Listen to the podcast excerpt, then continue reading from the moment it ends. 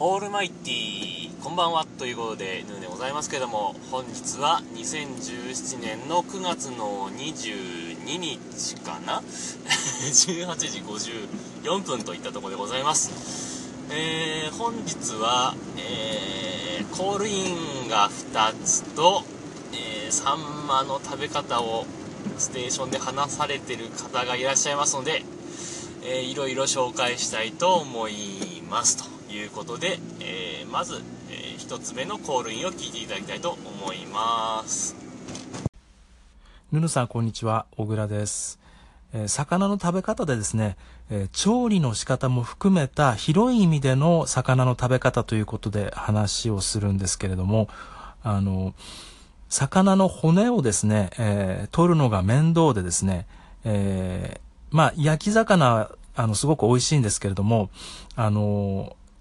そうじゃなくてですね、圧力鍋で、例えばサンマをですね、あの、煮込んで、えー、中骨までですね、えー、全部食べられてしまうようにすると、えー、いう調理法がありますね。え、それで、あの、食べるとですね、あの、まあ、カルシウムも取れますし、まあ、あの、内臓はですね、依然として 避けたいんですが、あの、え、骨までですね、あの、食べられて、食べられていいんじゃないかと思いました。それではまた。はい、というわけで小倉さんからのコールインを聞いていただきました。ありがとうございました。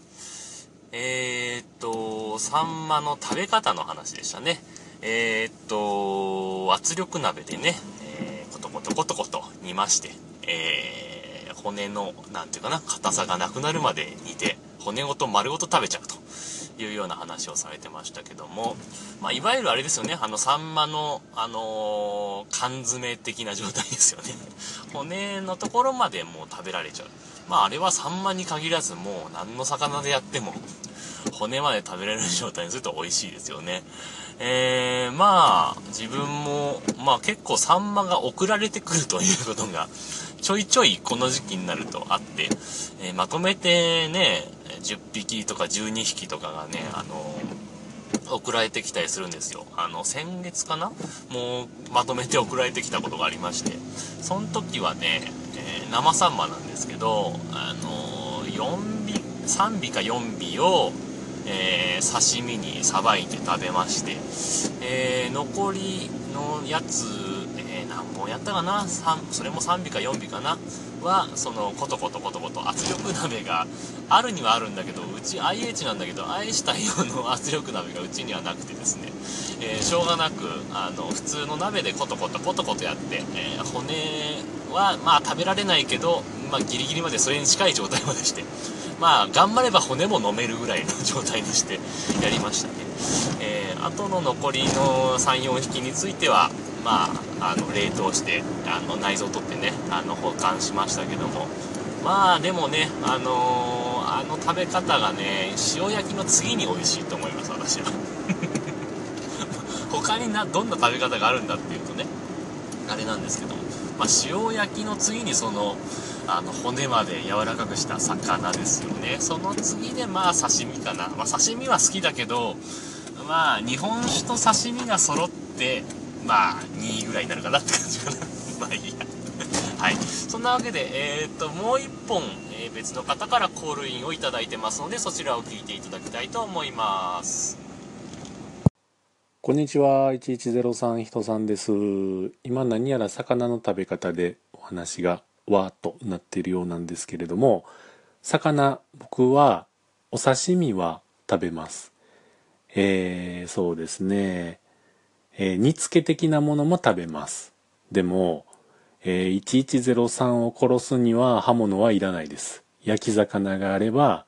殺せます。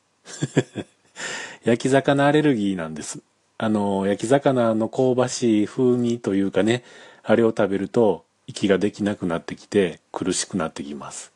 かわいそうな人なんですよ。なので、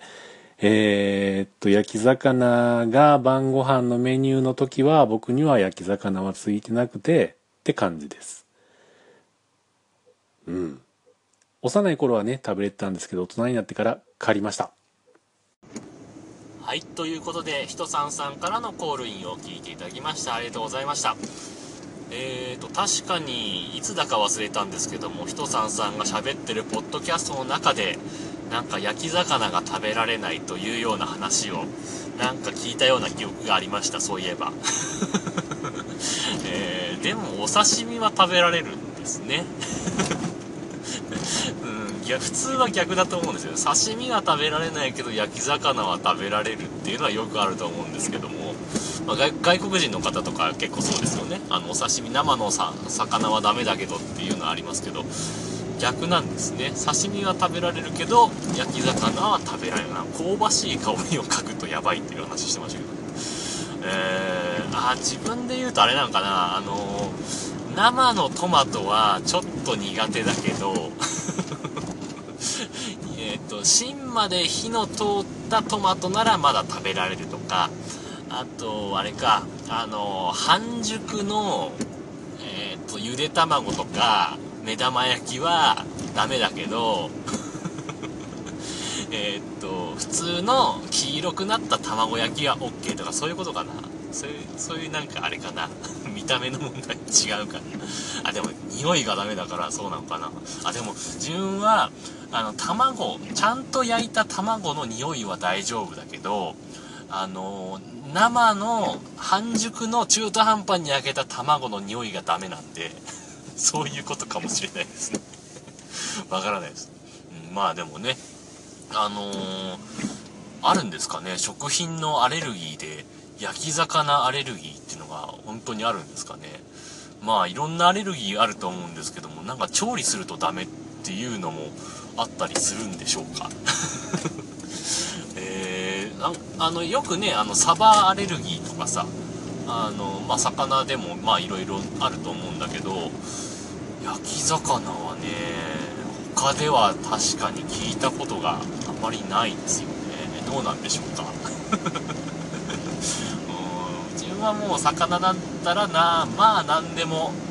食べられるかな川魚鯉鯉はねあ、まあ、食べられないことはないんだけどあんまり得意ではないけどまあでも大体魚というものは魚類は食べられるかな？魚にしても。まあ魚介類は大体自分はいけるかな、うん、よほど変な味がしないものでない限りは。うん、大体魚介類は大丈夫ですね。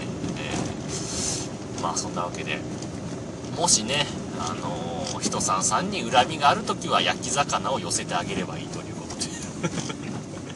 いうことだそうです。ということでね、えー、あとですね、もう一本、あの、ステーションで話されてる、えー、お話がありましたんで、えー、そちらを聞いていただきたいと思います。ポッドキャストの方には流れませんけども、えー、アンカーの方で聞いていただきたいと思います。ということで、お聴きください。はい、ということで、ポトフさんの音声を聞いていただきました。ありがとうございました。えー、間もなく家に着くので、あまり長いコメントはできないんですけども、えー、っと、まあ、普通に食べられると、あの、綺麗に食べられると話で、えー、息子さんは、えー、YouTube で魚の魚の食べ方を見ながら綺麗に食べてたという話ですけどもね、えー、今 YouTube にも 魚の食べ方なんつうものが載ってるんですね、え、まあそういう時代なんでしょうかね。えー、まああれですかね。最初に言ってたあれですかね。あのー、なんだっけ芸能人がちゃんとマナーできてるかみたいな。番組っていうのはあれ今もやってんのかな？芸能人格付けチェックって今もやってんの？最近最近あまりあのバラエティ番組っていうのをあまり見る機会が、えー、少なくなってきてるので わからないですけど昔なんかありましたよね。芸能人格付けチェックとか言ってなんかだんだんなんか貧相な部屋に入っていくななんかありましたよね はいんですけど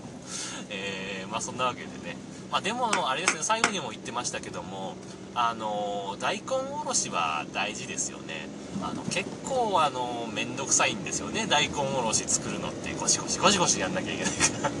でも、これがあるのとないのとでは全然違うから、やっぱり大根おろしはあった方がいいよねって思うよね。で、たまになんかさ、スーパーとかにさ、あのスーパー業務スーパーかな。あの大根おろしをすったやつがあのパックされてるのがたまにあったりするよね。